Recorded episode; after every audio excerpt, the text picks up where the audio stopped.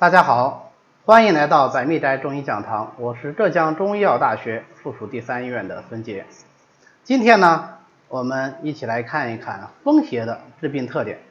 首先讲一下什么是风，应该说这个名词呢是不用解释的。风寒暑湿燥火这六气，其实都是我们平时在日常生活中接触得到的东西，是我们非常熟悉的气候现象。但是为什么我们还是要解释一下什么是风呢？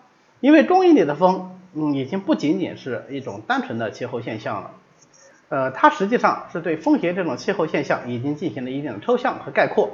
那么风这种气候啊，哇，风吹到脸上的这种感觉，它有什么特点呢？它的特点是动，轻轻而动啊，它是往上扬的、轻的、很容易动的这么一种气机变化特点。所以，所有与风有类似气机特点的啊这些变化，我们也都把它归到风里面去。那这就有了我们后面要学的啊内生五邪。那内生五邪里第一个也是讲风啊。那么当然不只是风啊，风寒湿燥火都有。内生五邪呢就是没有暑邪，暑不内生。那么我们这里讲的六淫之风呢，不包括内生五邪。仅仅只是指由外而来的这样的一种邪气，我们把它叫做风啊，具有轻轻而动的这样一个特点的邪气，就把它叫做风。那么风邪呢，与春相对应啊。对于人体来说，应肝属木，所以我们经常把它连在一起，说春风感木。那么这个风邪，它如果侵犯了人体，会有什么样的致病特点呢？五个特点，第一特点，风性清扬，其性开泄。第二个特点，风邪善行而数变。第三个特点，风为阳邪，易袭阳位。第四个特点，风性主动。第五个特点，风为百病之长。下面呢，我们就一条一条的来进行分析。首先来看风性清扬，其性开泄。那么这个清扬我就不解释了。我们前面讲风的时候已经讲了，风的特点就是轻轻上扬。正因为它轻轻上扬，所以风为阳邪，所以后面风邪易袭阳位，所以高殿之上为风邪可到，所以风病容易伤头目啊，这都是风性清扬这个气机特点的呃后果。或者说与人体相作用以后的一个变化特点。那么其性开泄呢，是指风邪具有开腠理、泄津液的作用。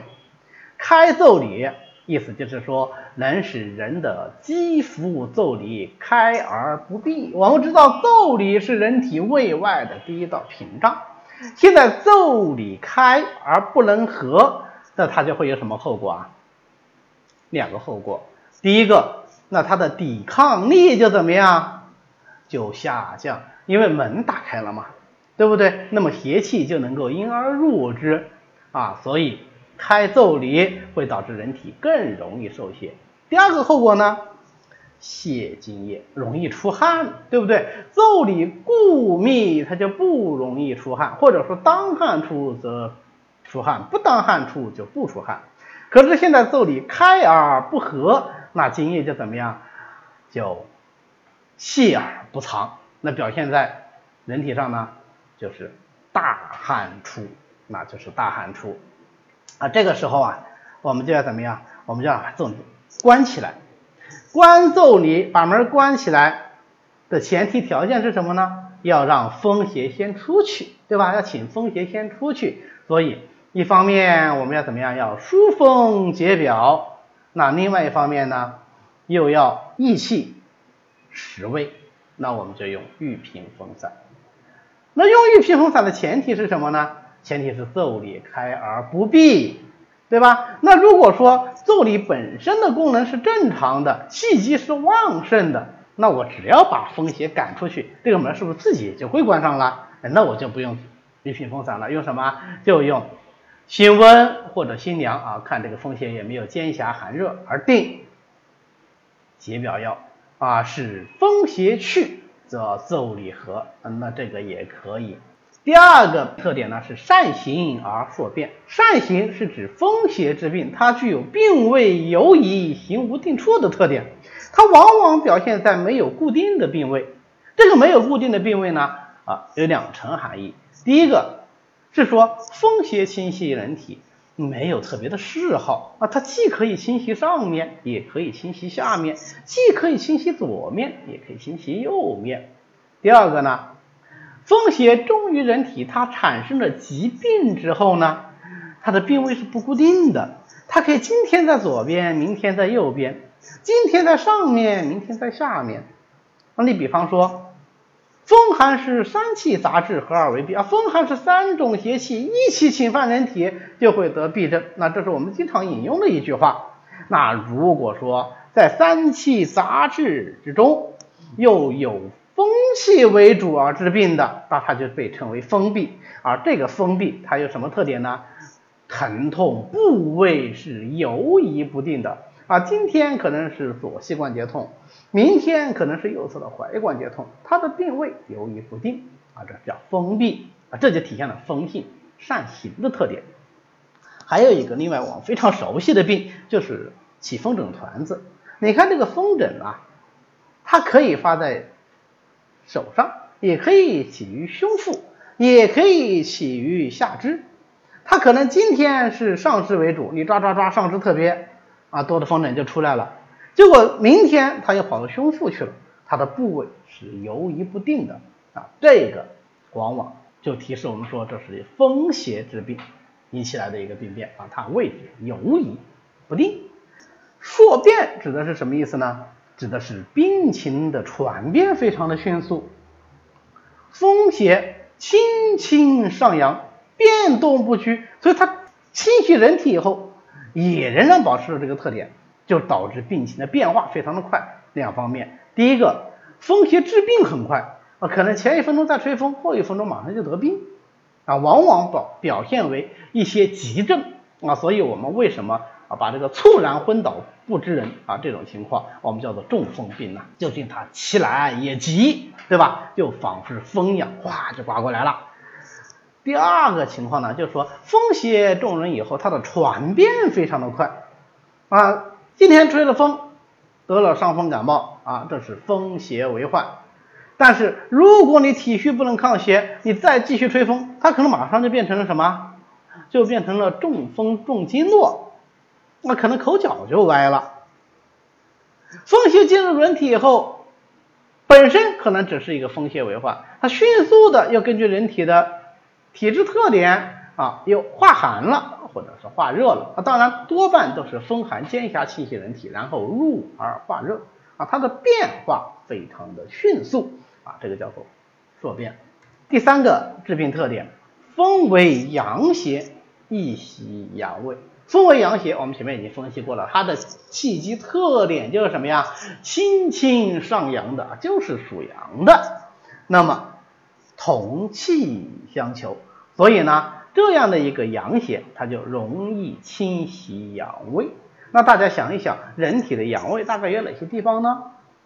以上下而言，上为阳，就下为阴，对吧？所以风邪就容易侵袭人体的上部。哪里最上呢？头最上，尤其就喜欢侵袭哪里啊？侵袭头目。啊，所以头痛病就往往与风有关系。那我们在治疗头痛的时候呢，也往往要用祛风药啊。所以我们以后学中药的时候有这么一句话，叫做“高巅之上为风药可到”。啊，高巅之上就是头顶最高的地方啊，高巅上像好像是山峰一样，这个地方得的病，你一定要用点风药，它才能够到这个地方发挥药效啊，因为它位置非常的高。那不仅仅是头痛病啊，就是其他的头部的这个疾病，你都可以考虑啊，兼用一点风药。目的是什么呢？目的是带其他药一起上头治病，这叫高天之上为风药可到啊。风为阳邪，以阳为好。那以表里而言呢，那就是表为阳，里为阴，对吧？所以风邪往往自表而入。啊，往往自表而入，容易直接侵袭肌表。而且我们前面讲了，还有开泄的特点，侵袭肌表以后，还使肌表开而不闭，别的邪气就能得而入之。所以风邪往往是其他邪气治病的先导啊，这个后面我们会再讲。那它就是什么？风为百病之长的这个治病特点了，对吧？第三个呢，阳位还指阳经循行所过之处，所以风邪易袭阳经，不易袭阴经啊。所以我们风寒所感最容易感哪里啊？容易感足太阳膀胱经，容易感。阳经，那人说，哎，那也有伤肺的呀，肺是手手太阴肺经，对吧？那它不是伤了阴经吗？哎，这个不一样，那是因为肺和皮毛啊不是由经而入，稍微有一点区别。那也有搞伤寒的医家，或者说呃对伤寒比较有兴趣的同学，他会说，但是伤寒六经辨证里面的这个太阳经表证未必跟足太阴膀胱经一定有关系啊。对，这个是有是有争论的，但是。风邪容易由膀胱经而入，这个是没有疑问的。你看膀胱经上的那几个穴位，对吧？哎，都是风邪易过之处。下一个治病特点呢是风性主动啊。风性主动这个特点呢，其实是一个典型的曲类比象。大家看大自然的里面，这一刮风，哇，这个树是不是都开始摇动了？哎，所以叫风性主动。内经里说风盛。则动啊，只要风邪为病，往往就表现出动之太过的特点。那这个动之太过，我们一般来说主要是指的肢体头目的摇动啊，肢体摇动，头的摇动，眼睛的摇动。那眼睛怎么摇动啊？啊，眼珠的震颤，或者是吊睛上视啊，就固定的看到某一个地方，一般是往上看啊，叫吊睛上视。哎这个都是风象，或者是肌肉的抽动、蠕动、抽搐啊，往往是风象。那么我们把风盛则动引申以后呢，它实际上能够概括一切动之太过的症状啊，都可能与风有关系。那比方说正常情况下，心跳一分钟七十次，咚哒咚哒咚哒七十下，可是这个时候。风邪为患，那它就动之太过，它就不是动大动大动大七十下，它是动大动大动大九十下、一百下、一百二十下啊，动之太过，那有可能是风。比方说我们正常人一天大便一次，对吧？一天大便一次是正常的。现在大肠者传道之官变化出焉传导太过，动之太过。结果一天大便十次、五次，那超过一次了，这个也可能跟风有关。请注意啊，只是可能跟风有关系，不是必须跟风有关系啊。那么这个是对风盛则动的扩展应用。这个观点谁提出来的呢？这个观点是湖北中医学院的邱信凡老师，他在讲《内经》的时候提出这个观点，用于临床啊是有效的。那么有没有依据呢？有依据，依据在哪里？《内经》。风盛则动啊，所以风就具有这样的一个特点。那么风的最后一个致病特点就是风为百病之长。为什么说风为百病之长呢？主要四个理由。第一个，风四季皆有，这个跟其他的六淫之邪是不一样的啊。你看其他的六淫之邪，你比方说热，那到了冬天，嗯，它这个热就至少是比较少会出现，对吧？那么你比方说湿邪，那你到了秋天秋燥当令的时候啊，它就会比较少。唯有风邪，它是春夏秋冬啊，或者说五季，春夏长夏秋冬，它都会出现啊，四季皆有，都能够治病啊，所以风为百病之长。第二个，风邪常以兼狭他邪为患，风寒、风湿、风热、风燥。暑风都可以啊，所以它常兼狭他邪为患，而且还有一个非常有趣的特点是什么？我们前面讲风性开泄，一旦为风邪所侵，那么腠理开而不合，别的邪气呢又容易从而入之，感受人体，对吧？侵袭人体啊，所以风为百病之长。这是第三个特点啊，风性开泄，所以风为百病之长。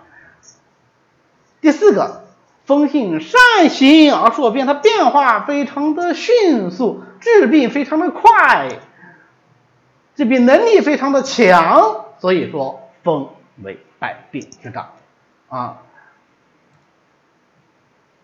那么这些呢，就是风邪的治病特点啊。最后我们再复习一遍，风邪治病具有五个特点，这五个特点它的根本都是由风具有清清而动的特点来的。